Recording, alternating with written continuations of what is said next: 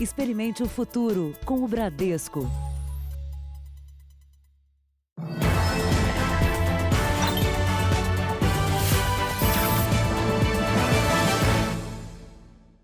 Boa noite.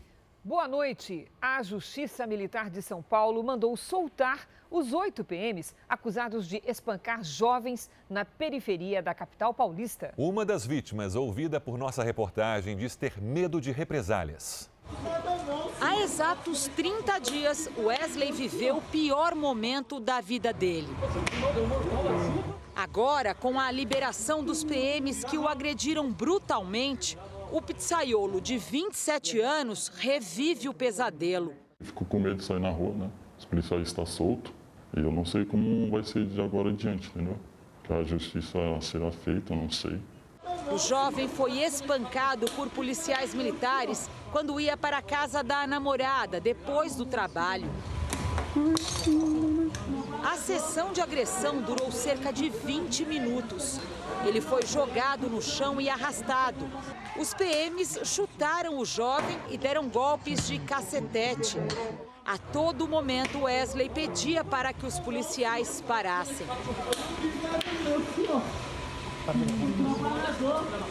Depois que descobriram que as agressões haviam sido gravadas e divulgadas numa rede social, os PMs voltaram para socorrer o pizzaiolo, mas exigiram que ele mentisse no hospital e na delegacia sobre a origem dos ferimentos.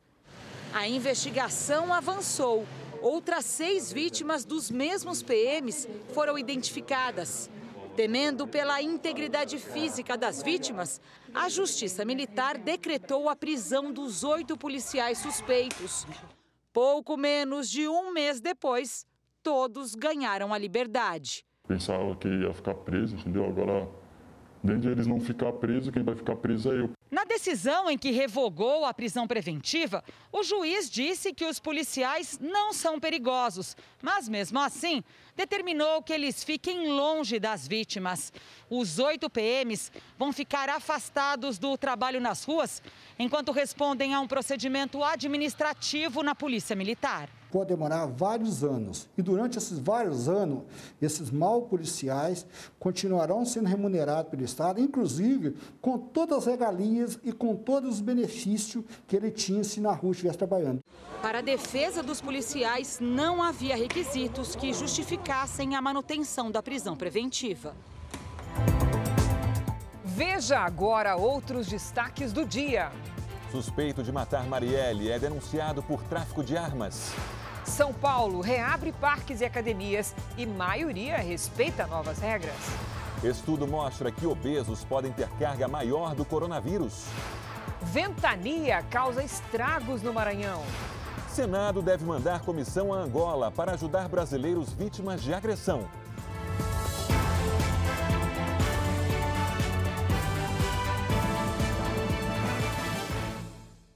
Oferecimento Empréstimo Bradesco. Escolha o melhor para seu futuro hoje.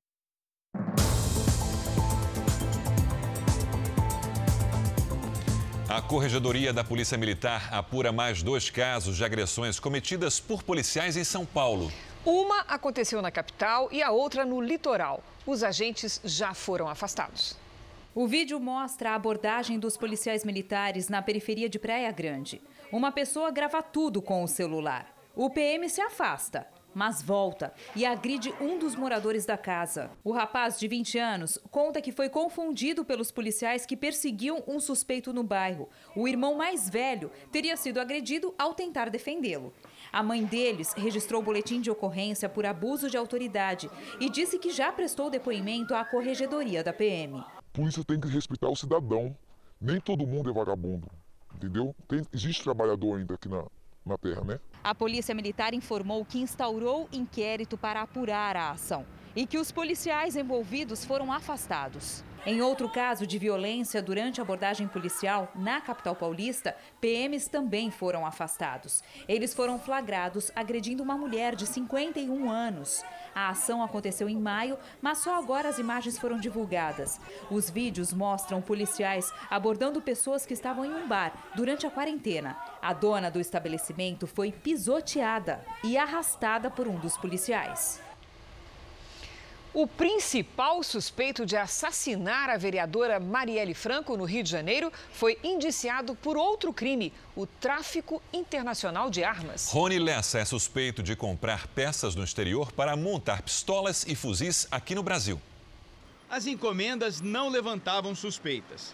E durante cinco anos saíam dos Estados Unidos com destino à casa do policial reformado Rony Lessa, na Barra da Tijuca. Eram pacotes com peças de armas de fogo que passavam facilmente pelas fiscalizações. Salvo se forem peças bem características de arma de fogo, como cano, gatilho, dificilmente alguém que não tenha conhecimento muito grande da matéria vai conseguir determinar que um objeto pequeno faça parte da engrenagem de uma arma de fogo. Rony Lessa é o principal suspeito de ter assassinado a vereadora Marielle Franco e o motorista Anderson Gomes e está em um presídio federal. Agora, Lessa foi indiciado por tráfico internacional de armas. A filha dele, Mohana Lessa, também.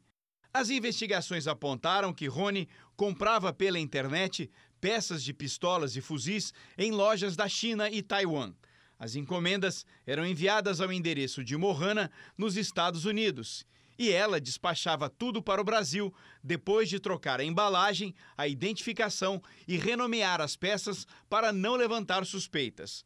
No ano passado, a polícia encontrou em um dos imóveis de Lessa 117 fuzis desmontados. Há suspeita de que ele tenha vendido mais de mil armas. Essa investigação só reforçou o quanto Rony Lessa era detalhista em suas ações criminosas cuidava da compra, distribuição e montagem das armas. Chegava a fabricar aqui no Brasil os canos dos fuzis e não tinha preferência por clientes. O importante era vender.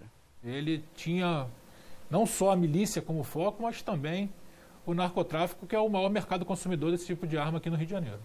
Nos arquivos de Rony Lessa havia ainda registros do filho menor de idade segurando um fuzil. O material foi enviado à Vara da Infância e Juventude. A defesa de Rony Lessa e Mohana Lessa informou que não vai se pronunciar porque não teve acesso ao inquérito. Vamos agora aos números de hoje da pandemia de coronavírus no Brasil. Segundo o Ministério da Saúde, o país tem 1.884.967 casos de Covid-19, com 72.833 mortos. Foram 733 registros nas últimas 24 horas. Ainda de acordo com o boletim do Ministério da Saúde, 1.154.837 pacientes estão curados e 657.297 seguem em acompanhamento. No Rio Grande do Sul, as medidas de restrição foram mantidas em metade das regiões do estado por causa do aumento de casos da Covid-19. Mas em outros estados, a semana começou com retomada de várias atividades. Em Goiânia, depois de quase quatro meses fechadas, as academias se preparam para reabrir amanhã. Trazer a própria água dentro da garrafinha, você não pode utilizar mais os bebedouros da academia, os vestiários vão estar fechados. Bares, restaurantes e lanchonetes estão autorizados a funcionar até meia-noite. Nesta churrascaria, 60 funcionários que estavam com o contrato suspenso foram chamados de volta. Com o novo decreto, só vão continuar proibidos shows, eventos que gerem aglomeração, cinema, teatro e aulas presenciais. Quem teve a autorização para reabrir vai ter que respeitar os protocolos de higiene e distanciamento social. O distanciamento social também foi uma das condições para a reabertura das barracas nas praias de Fortaleza e de Santos, no litoral paulista. No Rio Grande do Sul, o número de regiões com a bandeira vermelha, a com o maior risco de contágio, caiu de 15 para 10. A capital, Porto Alegre, continua nessa faixa, só com o comércio essencial aberto. Já em Salvador, o prefeito anunciou que pode até adiar o carnaval caso uma vacina não apareça até o fim do ano. Avaliarmos a possibilidade do carnaval acontecer ali entre o final do mês de maio e início do mês de junho, sem que, no entanto, ele conflite com o calendário junino. Universidades estaduais e escolas técnicas vão retomar as aulas presenciais em parte do estado de São Paulo. Vamos ver o mapa? Para o retorno, é necessário que a escola esteja na chamada Zona Amarela, isso há pelo menos 14 dias. É o caso da capital paulista e também da região metropolitana. Já a cidade de Campinas, onde fica a Unicamp, segue na área vermelha. Na cidade de São Paulo, parques e academias voltaram a funcionar. Ainda estava escuro quando os primeiros frequentadores entraram no Ibirapuera às seis da manhã. Ver já o chão?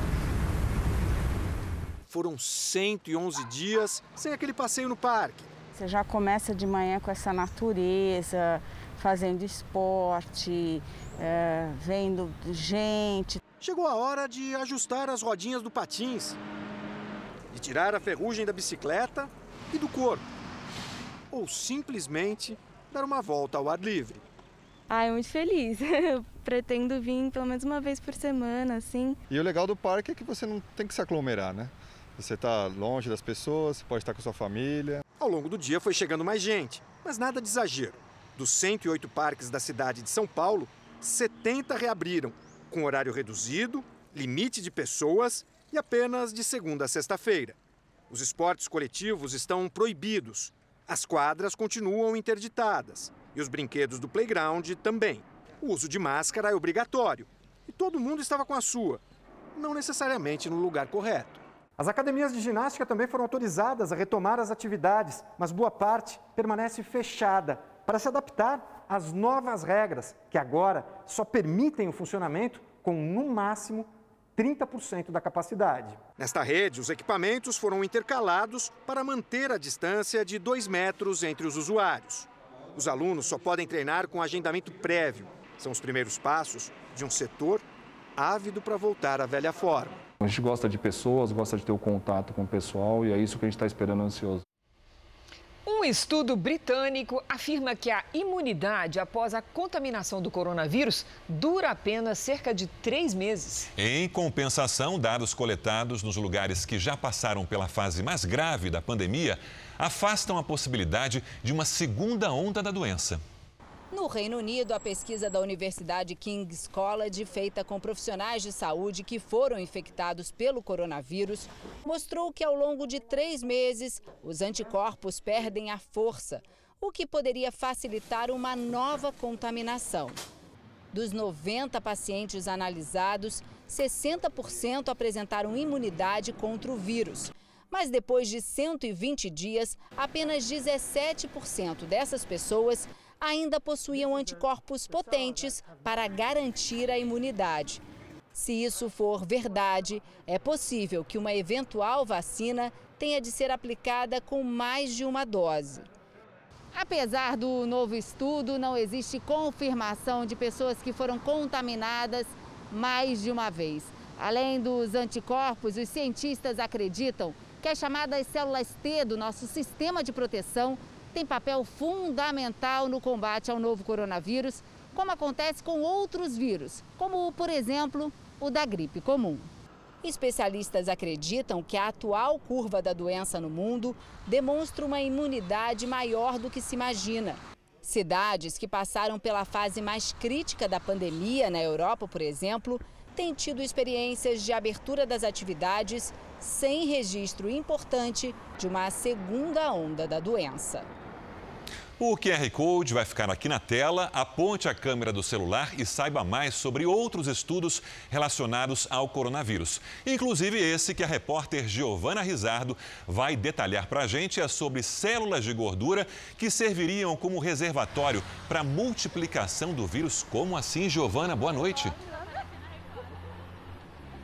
Oi, Sérgio, boa noite para você, para Cristina e para todos. Este estudo é da Universidade Estadual de Campinas, a Unicamp. Ele ajuda a explicar por que os obesos têm mais risco de desenvolver a doença da forma mais grave. Os pesquisadores dizem que o coronavírus ele infecta de forma mais efetiva, mais eficaz as células adiposas, que são as células de gordura, em relação, por exemplo, às células do pulmão. Agora, os pesquisadores querem entender se esse vírus consegue sair da célula e infectar o restante do corpo.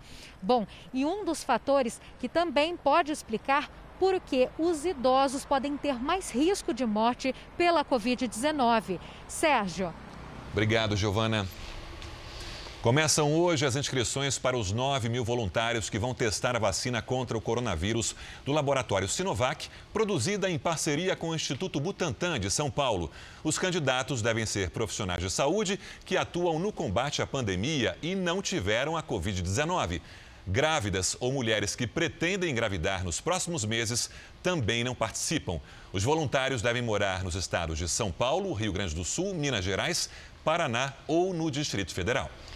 O ex-assessor de Flávio Bolsonaro, Fabrício Queiroz, investigado por operações financeiras suspeitas, está envolvido em outro caso. O Ministério Público do Rio de Janeiro reabriu o inquérito sobre um assassinato em 2003. Na época, Queiroz era PM e participou da operação que resultou na morte de um homem. No terceiro dia de prisão domiciliar, Fabrício Queiroz apareceu na varanda do apartamento no Rio de Janeiro. Sem camisa e de cabeça baixa, ele pegou sol por alguns minutos. Num rápido movimento em que mexe as pernas, é possível ver a tornozeleira eletrônica. Logo depois aparecem a filha e a esposa de Queiroz, Márcia Oliveira Aguiar, que também cumpre prisão domiciliar. No final da tarde, ela voltou a aparecer na sacada. Com cabelos mais escuros, parecia abatida. Márcia ainda está sem a tornozeleira ela estava foragida e tem até sexta-feira para se apresentar à Secretaria de Administração Penitenciária. Queiroz deixou o presídio na última sexta-feira por uma decisão do Superior Tribunal de Justiça. A defesa alega que ele tem problemas de saúde. Se trata de um câncer e que Márcia precisaria auxiliar o marido em casa. Fabrício Queiroz é acusado de ser o operador de um esquema de atividades financeiras suspeitas no gabinete do então deputado estadual Flávio Bolsonaro na Assembleia Legislativa do Rio. Mal chegou em casa e Fabrício Queiroz teve o nome envolvido em outro caso polêmico. Um assassinato ocorrido em 2003, quando ele ainda atuava como PM. O caso foi registrado como homicídio por confronto com a polícia mas o Ministério Público do Rio aponta falhas na investigação e diz que Queiroz participou da operação e pode estar envolvido na morte de um homem. Anderson Rosa de Souza, de 29 anos, foi morto numa ação da PM na comunidade Cidade de Deus. Os promotores apontam que não foram feitos exames nos fuzis nem perícia de resíduos de balas, além da falta de depoimentos para concluir o inquérito. Queiroz participou da operação com Adriano da Nóbrega, ex-PM, que se envolveu com a milícia e foi morto em fevereiro desse ano no interior da Bahia. O novo prazo para a conclusão das investigações é de 90 dias. A defesa de Fabrício Queiroz não respondeu aos nossos contatos. A defesa do senador Flávio Bolsonaro pediu o bloqueio da ação, alegando que o Ministério Público do Rio de Janeiro dispensou o tratamento diferenciado a investigados em idêntica condição processual. O caso relatado pela defesa é o do deputado estadual Márcio Pacheco. Há pouco mostramos os casos de coronavírus aqui no Brasil. Nos Estados Unidos, pela primeira vez desde o começo da pandemia, a cidade de Nova York não registrou nenhuma morte por Covid-19. Foi a melhor notícia na cidade nos últimos quatro meses. Depois da primeira morte por Covid-19 no começo de março, Nova York passou 24 horas sem óbito algum no sábado. Ontem, uma pessoa morreu de Covid na cidade, mas ninguém foi hospitalizado. O prefeito Bill de Blasio pediu outros dias iguais ao sábado e disse que o esforço da população produziu esse resultado positivo, mas destacou que ainda não é hora de comemorar, pois ainda há muito o que fazer para evitar uma segunda onda de infecções. Pelo menos 39 dos 50 estados americanos enfrentam um aumento do número de casos da doença. A Flórida bateu recorde de novos infectados em um único dia. Enquanto isso, a indústria farmacêutica investe na descoberta de uma vacina eficiente. A Pfizer e a BioNTech vão entrar na fase 3 de testes com duas vacinas diferentes que desenvolveram em conjunto. A Agência de Alimentos e Remédios dos Estados Unidos deu ao laboratório americano e à empresa alemã permissão para acelerar o processo de ensaios clínicos, porque os primeiros resultados foram promissores. 30 mil voluntários devem tomar as vacinas ainda este mês. O governo demitiu hoje a coordenadora do INPE, responsável pelo monitoramento da Amazônia. Já o ministro da Economia, Paulo Guedes, saiu em defesa das ações ambientais do Brasil durante reunião com líderes mundiais. O ministro da Economia expressou a posição do governo sobre a política ambiental durante reunião virtual da OCDE, Organização de Cooperação e Desenvolvimento Econômico. Paulo Guedes disse que o Brasil reconhece a importância do tema e que o país alimenta o mundo preservando o meio ambiente. Se há excessos e há erros, corrigiremos. O ministro fez um discurso de compromisso com a preservação da Amazônia ainda afirmou que o Brasil é um dos países que mais mantém os recursos naturais preservados e que protegem os indígenas, que o governo sabe da necessidade de preservar a floresta e quer o apoio para fazer isso. Durante a reunião, Guedes também afirmou que o país não vai aceitar falsas narrativas do que acontece na floresta. Não aceitaremos o desmatamento ilegal, a exploração ilegal de recursos, tudo o que acontece, porque o Brasil é um país continental, a Amazônia é maior do que a Europa. É difícil vigiar tudo, é difícil monitorar tudo. A fala de Paulo Guedes é uma maneira de melhorar a imagem do Brasil com relação à preservação ambiental. No último levantamento do Instituto Nacional de Pesquisas Espaciais, foram registrados 1.034 quilômetros quadrados de desmatamento em junho, o mais alto para o mês em 11 anos. Hoje, o governo exonerou a coordenadora geral do INPE, Lúbia Vinhas, responsável pelo monitoramento da devastação da Amazônia, por meio do sistema de detecção de desmatamento em tempo real. O tema Amazônia foi um dos assuntos tratados entre o presidente Jair Bolsonaro e Paulo Guedes na reunião semanal entre os dois, que é realizada praticamente todas as segundas-feiras. Desta vez, a conversa foi por videoconferência, já que Bolsonaro segue em tratamento e isolado por causa da Covid-19.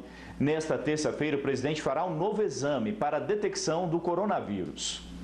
Senadores aqui no Brasil querem formar uma comitiva para ir até Angola tentar ajudar os brasileiros que estão sofrendo uma onda de ataques e perseguições no país africano. O presidente Jair Bolsonaro enviou uma carta ao presidente de Angola pedindo garantias de segurança aos religiosos ameaçados.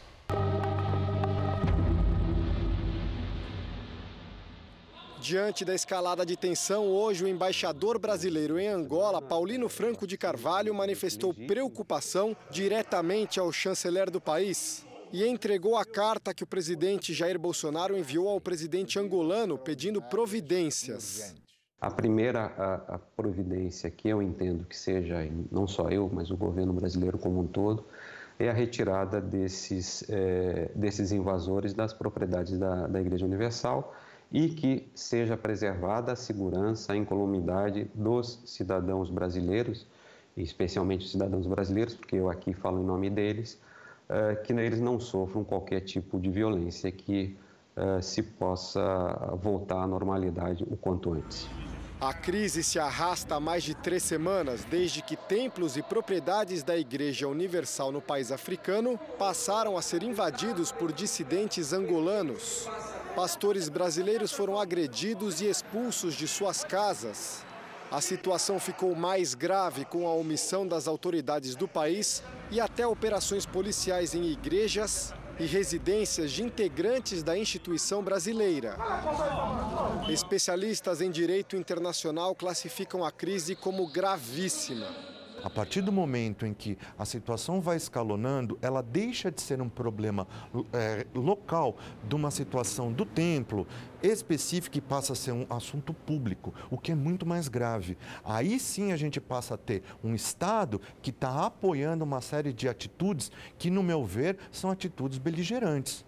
Hoje, o deputado federal Eduardo Bolsonaro manifestou sua preocupação com as agressões contra os pastores da Igreja Universal do Reino de Deus. A gente espera que seja ali em Angola feita realmente uma democracia, um respeito às liberdades e a resolução civilizada dos conflitos. Mas não essas cenas lamentáveis que temos vistos é, nessas últimas semanas, até porque se um angolano vem ao Brasil e tem qualquer tipo de problema, ele vai ser certamente confrontado na justiça e não através de socos, pontapés ou fechando a igreja dele ou até mesmo prendendo jornalistas que estejam fazendo a cobertura jornalística desses acontecimentos. Mais cedo, ele também publicou em uma rede social a íntegra da carta enviada pelo presidente Jair Bolsonaro ao presidente angolano João Manuel Lourenço, pedindo proteção aos brasileiros. Bolsonaro falou sobre a preocupação com as invasões, relatos de agressão e expulsões de residências. Pediu ainda a restituição de propriedades e moradias e disse estar seguro que o presidente angolano irá acolher as palavras dele. Nesta segunda-feira, numa transmissão ao vivo nas plataformas digitais da Record TV, o bispo líder da Igreja Universal em Angola, Honorilton Gonçalves, disse que estranha o comportamento da polícia. Nós não recebemos, por exemplo, nem, nada, nenhum comunicado do ministro, ministro do Interior, que é o responsável pela polícia aqui em Angola, dizendo: nós vamos proteger os brasileiros. Esses atos violentos nos preocupam e nós vamos garantir a proteção dos templos que continuam acontecendo. Ontem nós tivemos invasão, mesmo com um comunicado oficial da Polícia Nacional dizendo não vamos tolerar, eles invadiram uma das nossas igrejas, eles expulsaram alguns dos nossos membros, nos trazendo ainda mais perplexidade e mais estranheza com relação a tudo que está acontecendo.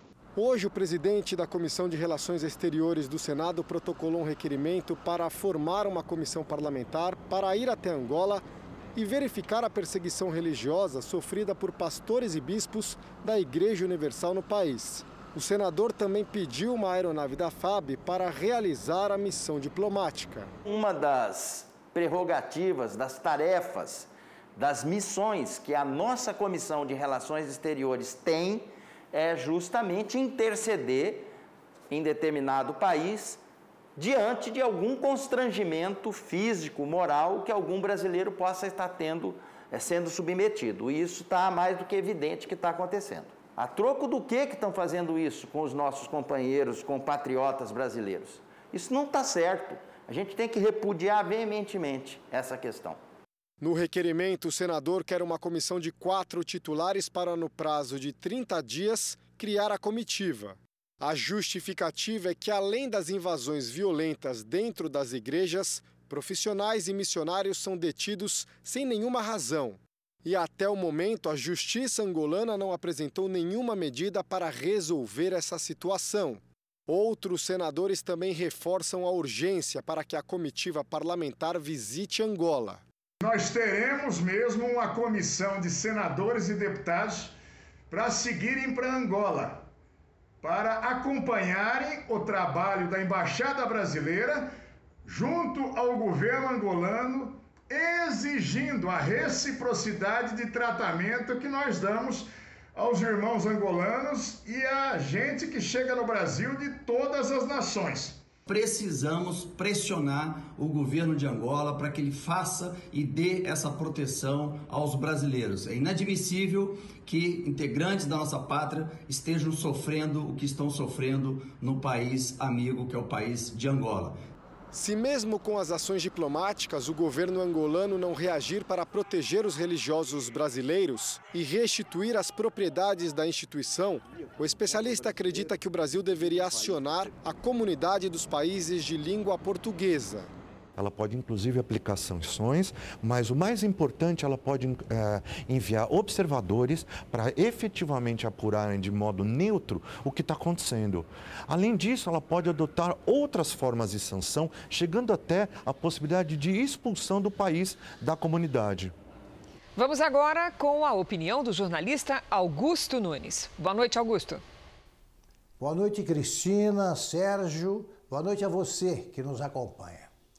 A violência crescente contra a Igreja Universal do Reino de Deus de Angola assumiu dimensões intoleravelmente brutais. Desde 22 de junho, data ensanguentada por agressões físicas a pastores e funcionários brasileiros e de outras nações, conjugadas com ataques a templos e residências, vem ganhando intensidade a ofensiva liderada por esses integrantes da igreja, afastados por comportamento imoral ou criminoso. Com o apoio ostensivo dos órgãos de segurança, os atacantes não ocultam a xenofobia que alimenta incontáveis agressões ao direito de propriedade e aos direitos humanos. Alarmados com o cerco a brasileiros indefesos, integrantes da Comissão de Relações Exteriores do Senado aguardam apenas a liberação de uma aeronave da FAB para cumprirem naquele país africano a missão inadiável: conter o surto beligerante que vai além de impedir o convívio dos pastores com mais de 500 mil fiéis.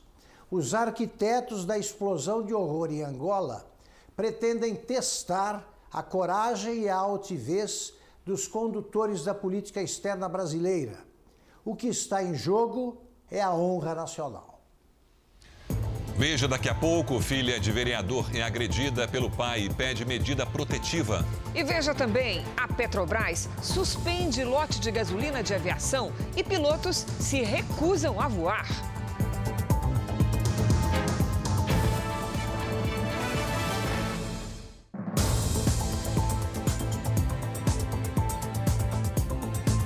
Polícia americana encontrou hoje o corpo da atriz Naya Rivera, de 33 anos. Ela havia desaparecido em um lago da Califórnia na última quarta-feira. Segundo autoridades, Naya Rivera estava sem o colete salva-vidas e se afogou. A atriz sumiu durante um passeio de barco com o filho de 4 anos, que foi achado sozinho à deriva, horas depois que os dois deixaram o pia. O Ministério da Defesa fará uma representação à Procuradoria-Geral da República contra o ministro do Supremo Tribunal Federal, Gilmar Mendes. Vamos agora a Brasília com o repórter Clébio Cavagnoli, que tem mais informações. Boa noite, Clébio. Boa noite, Cristina. Você ao Sérgio e a todos. A medida foi anunciada por meio de nota assinada pelo ministro da Defesa, Fernando Azevedo, e também pelos comandantes do Exército, da Aeronáutica e da Marinha. Trata-se, portanto, de uma resposta ao ministro Gilmar Mendes, que no sábado, durante uma transmissão ao vivo, afirmou que o Exército, abre aspas, se associou a um genocídio frente à pandemia do coronavírus, fecha aspas. O vice-presidente Hamilton Mourão também comentou a declaração. Hoje à tarde, disse que Gilmar Mendes ultrapassou o limite da crítica e criou um incidente com o Ministério da Defesa.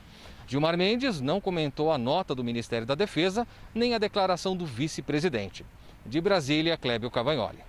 Obrigada, Clébio. Veja a seguir: o chefe de uma quadrilha especializada em saidinha de banco é preso no Rio.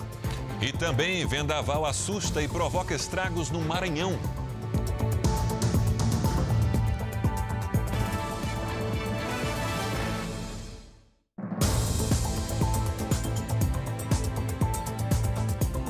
Polícia do Rio de Janeiro prendeu o chefe de uma quadrilha especializada em saidinha de banco. Os criminosos monitoravam os idosos dentro das agências e depois partiam para o ataque.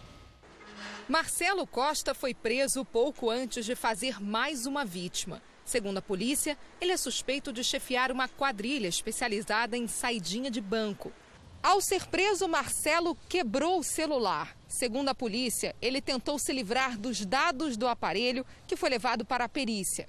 As investigações apontam que o suspeito teria participado de 15 crimes desse tipo, quando o criminoso aborda a pessoa perto de uma agência bancária após ela ter feito um saque.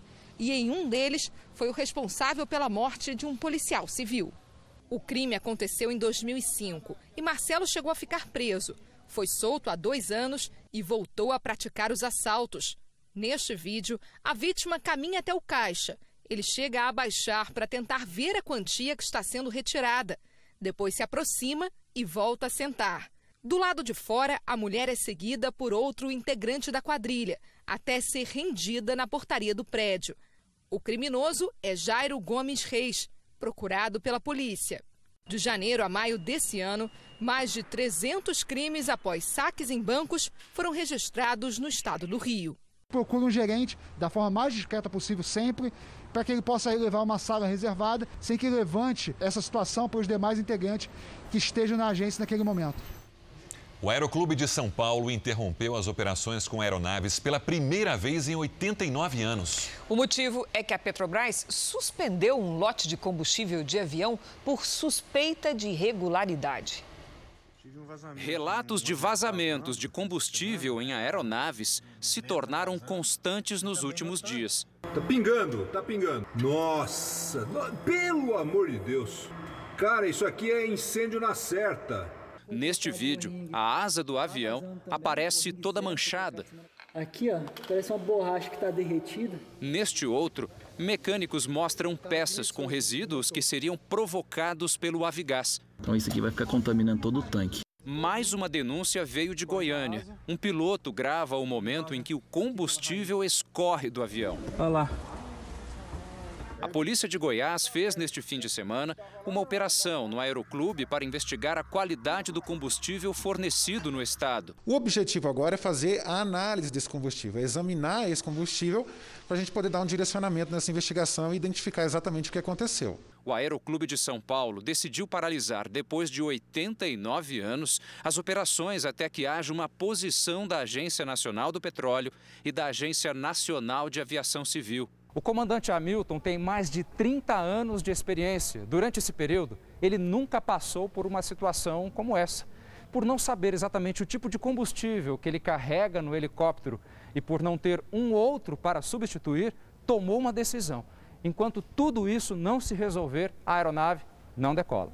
Segurança é combustível, quer dizer, é uma coisa assim vital, e nós não temos como voar. Nós, como aviadores, nós seguimos parâmetros de segurança em tudo, porque a aviação é muito tênue. A Associação de Pilotos e Proprietários de Aeronaves fez uma queixa à Agência Nacional de Aviação Civil, exigindo providências urgentes. A primeira providência que a OPA tomou foi de, junto com as autoridades, garantir a segurança. A segunda providência que a gente está tomando agora é de natureza mais é, jurídico-institucional, ou seja, é indispensável que as autoridades se manifestem de maneira clara, tempestiva, imediata. Desde 2018, a gasolina de aviação, até então produzida no Brasil pela Petrobras, passou a ser importada do Golfo do México de empresas norte-americanas. A Petrobras informou que identificou anormalidades num lote do combustível e que vai providenciar a substituição por outro. A empresa estuda a hipótese da composição química ter impactado nas vedações e nos revestimentos de tanques de combustíveis. Enquanto isso, a maioria das 13 mil aeronaves de pequeno porte permanecem assim, paradas. Só vai sair quando tivermos 100% de segurança que essa gasolina é uma boa gasolina. A filha do presidente da Câmara de Vereadores de Campo Formoso, na Bahia, entrou com um pedido de medida protetiva contra o pai. Ela denuncia que foi agredida depois de uma discussão. As marcas ficaram no rosto, no pescoço, nos braços. A estudante de 18 anos publicou nas redes sociais fotos e vídeos com o corpo todo machucado. Agressões que teriam sido causadas pelo pai. Rafaela Carvalho é filha de José Alberto Carvalho Pereira, atual presidente da Câmara de Vereadores de Campo Formoso, município a 400 quilômetros de Salvador. Segundo a jovem, as agressões aconteceram logo depois de um comentário do pai. Ele teria dito que Rafaela não seria capaz de concluir o curso de medicina. A estudante começou a chorar e foi levada para um quarto onde teria sido espancada. Ele fez isso a vida inteira com a minha mãe e eu decidi não me calar e não deixar ele fazer comigo o que ele fez a vida inteira com outras pessoas. Segundo o Ministério da Família e dos Direitos Humanos, o número de denúncias de violência contra a mulher cresceu em 37% no país durante a quarentena. O agressor, muitas vezes, é um parente próximo. Nesta segunda-feira, Rafaela prestou queixa na delegacia, fez exames de corpo de delito e entrou com um pedido de medida protetiva contra o pai. José Alberto Carvalho disse por telefone que a filha terá que provar as acusações. Ele será chamado para prestar depoimento à polícia. O número de brasileiros na Bolsa de Valores dobrou em 2020. Isso porque, com a queda dos juros, as aplicações de renda fixa tendem a render menos. A Patrícia Lages traz dicas para quem quer investir em ações. Boa noite, Patrícia. Como é que a gente começa? Boa noite, Cris, e boa noite para você de casa. Olha, a primeira coisa que é preciso lembrar é que bolsa é renda variável, portanto, há riscos. O mercado de ações funciona mais ou menos assim. A gente tem de um lado as empresas, que são os vendedores, e de outro, as pessoas físicas, que são os compradores. O ganho do comprador acontece quando a ação valoriza e a perda quando o preço cai.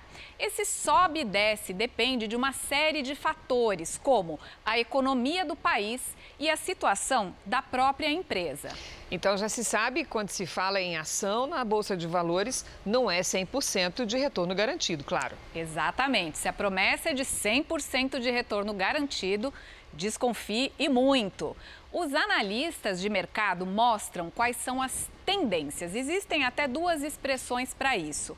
O bear market, que é uh, o indicador de baixa no mercado e o bull market, que indica a tendência de alta. Lembrando que tendência não é garantia, por isso é importante que você conheça o seu perfil como investidor. Existem basicamente três perfis. O conservador, que é aquele que não gosta de correr riscos, então é melhor ir para a renda fixa.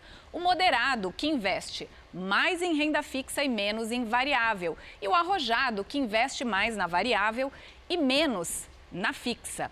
A última dica é a seguinte: mesmo para um perfil mais arrojado, é preciso ter um fundo de reserva em renda fixa. Assim você fica com dinheiro garantido, porque, de novo, mercado de ações é de risco. Cristina. Obrigada, Patrícia. Até a próxima. Até. O Congresso pode analisar ainda esta semana o veto do governo à desoneração da folha de pagamento das empresas. O levantamento de uma consultoria política indica que deputados já formaram maioria para derrubar o veto. Ao sancionar a medida que prorroga as condições trabalhistas da pandemia, o presidente Bolsonaro vetou o trecho que estende até o fim de 2021 a desoneração da folha de pagamento de empresas dos 17 setores produtivos que mais empregam no país. Agora, a derrubada será avaliada em sessão conjunta do Congresso Nacional. E o governo pode ter dificuldade para manter o veto. Levantamento da consultoria Arco Advice mostra que, na Câmara, 377 deputados dos 257 necessários já se declararam a favor da continuidade da desoneração por mais um ano. No Senado, são necessários 41 votos. 39 senadores estão inclinados a votar pela derrubada. Outros 26 se declararam indecisos. Sem dúvida nenhuma, o risco é alto e, se eventualmente colocado em votação sem que esteja é, negocie muito bem costurado esse entendimento com o Congresso Nacional, o risco é de derrubada do veto, sim. A atual legislação permite que até o fim de 2020 algumas empresas contribuam com um percentual que varia de 1 a 4,5% sobre o faturamento bruto, em vez de 20% da folha de pagamento para a Previdência. O governo diz que a prorrogação por mais um ano vai levar à queda na arrecadação. Já os setores impactados pela medida argumentam que são responsáveis por 6 milhões de empregos e que o fim da desoneração na folha de pagamento este ano vai representar um aumento no custo das empresas que pode levar a mais desempregos. Porque no começo do ano que vem será um momento crítico dos efeitos econômicos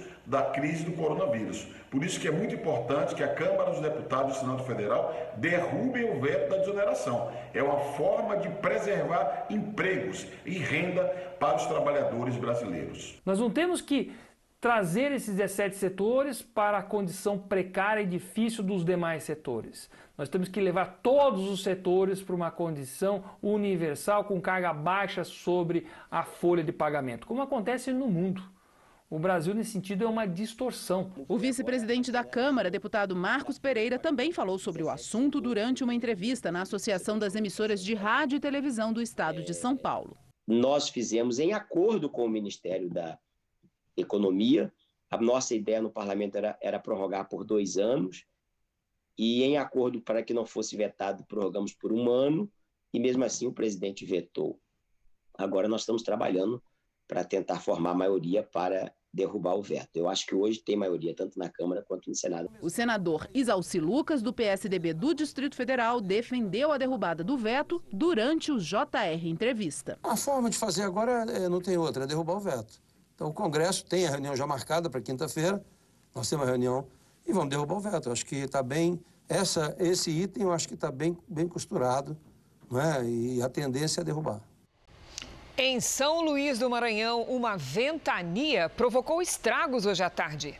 Esta torre de telefonia caiu e foi parar do outro lado da rua. Destruiu a casa do Zacarias. Por sorte, ninguém ficou ferido. Os vizinhos me ligaram por volta de 1h50, avisando que tinha acontecido esse ocorrido aqui que a torre estava em cima de minha casa, tinha destruído tudo. Nesta oficina de automóveis, os carros ficaram debaixo dos escombros, casas ficaram destelhadas. Moradores assustados contabilizam prejuízos. Tristeza é esperar o, o que, que a gente resolve, né? O temporal durou cerca de 50 minutos. Na região central da cidade, a forte ventania atingiu casas e comércios. Segundo o Corpo de Bombeiros, três pessoas passaram mal e uma sofreu choque elétrico. O quadro dela é estável. Oi, oi, galera, oi, galera, tá caindo é todos os postes aqui, ó.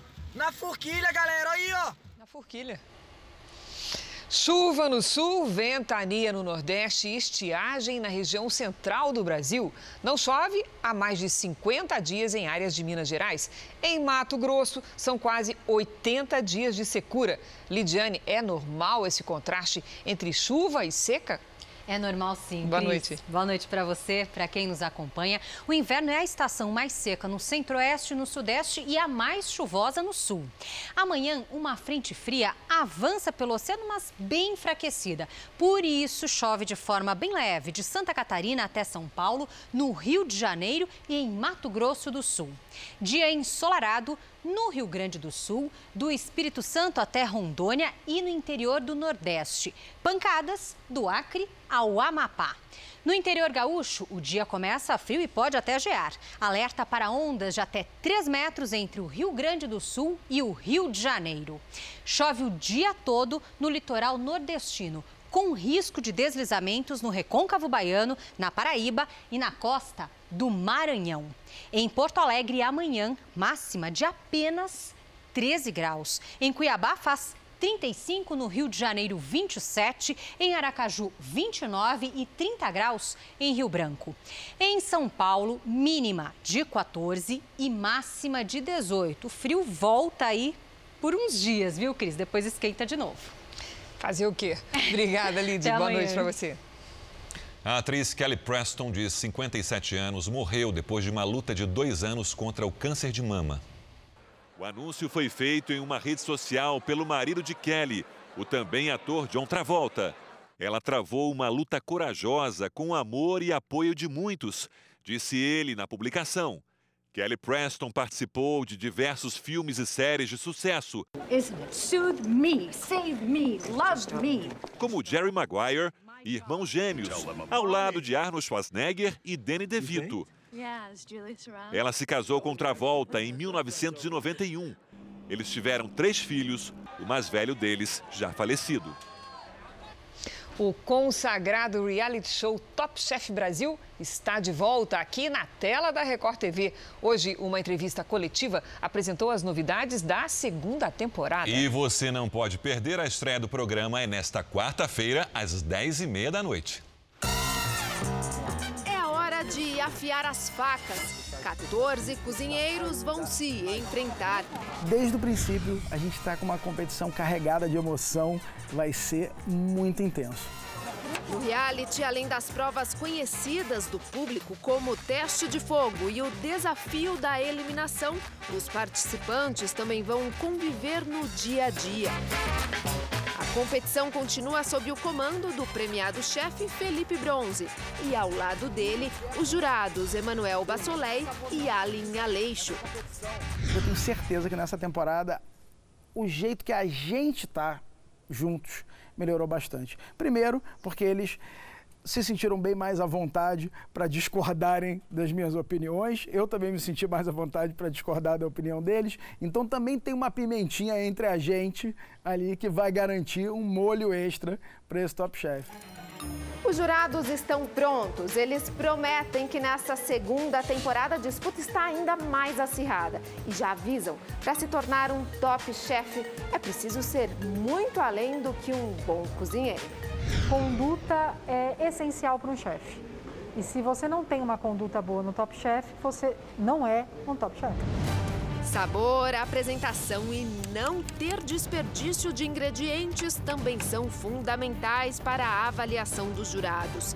Emanuel diz que a exigência será maior do que nunca. O show dele é apresentar um prato. O dia que ele não está bem com ele mesmo emocionalmente, não vai ser aquele show que ele queria apresentar. Seguindo as regras de distanciamento, a coletiva de imprensa para apresentar a segunda temporada do Top Chef dessa vez foi assim: um encontro virtual entre todos. Uma das perguntas mais feitas é como o programa se adaptou aos protocolos nas gravações. Cinco episódios já foram gravados antes da pandemia. Ainda faltam sete. E o telespectador pode ficar tranquilo, porque depois de tanto tempo esperando, a competição continua. O diretor do programa conta que todas as adequações necessárias foram feitas. Os participantes cumpriram quarentena em um hotel e foram testados. Além disso, a maior parte do programa vai ser dentro do estúdio. O contato social está reduzido a zero. No caso da casa, não tem contato social nenhum. E no caso do estúdio, o distanciamento social é grande o suficiente para não ter nenhum perigo de contaminação. E vai ter uma novidade: a tão desejada faca de ouro. Mas esse spoiler está proibido. Só vai saber quem assistir.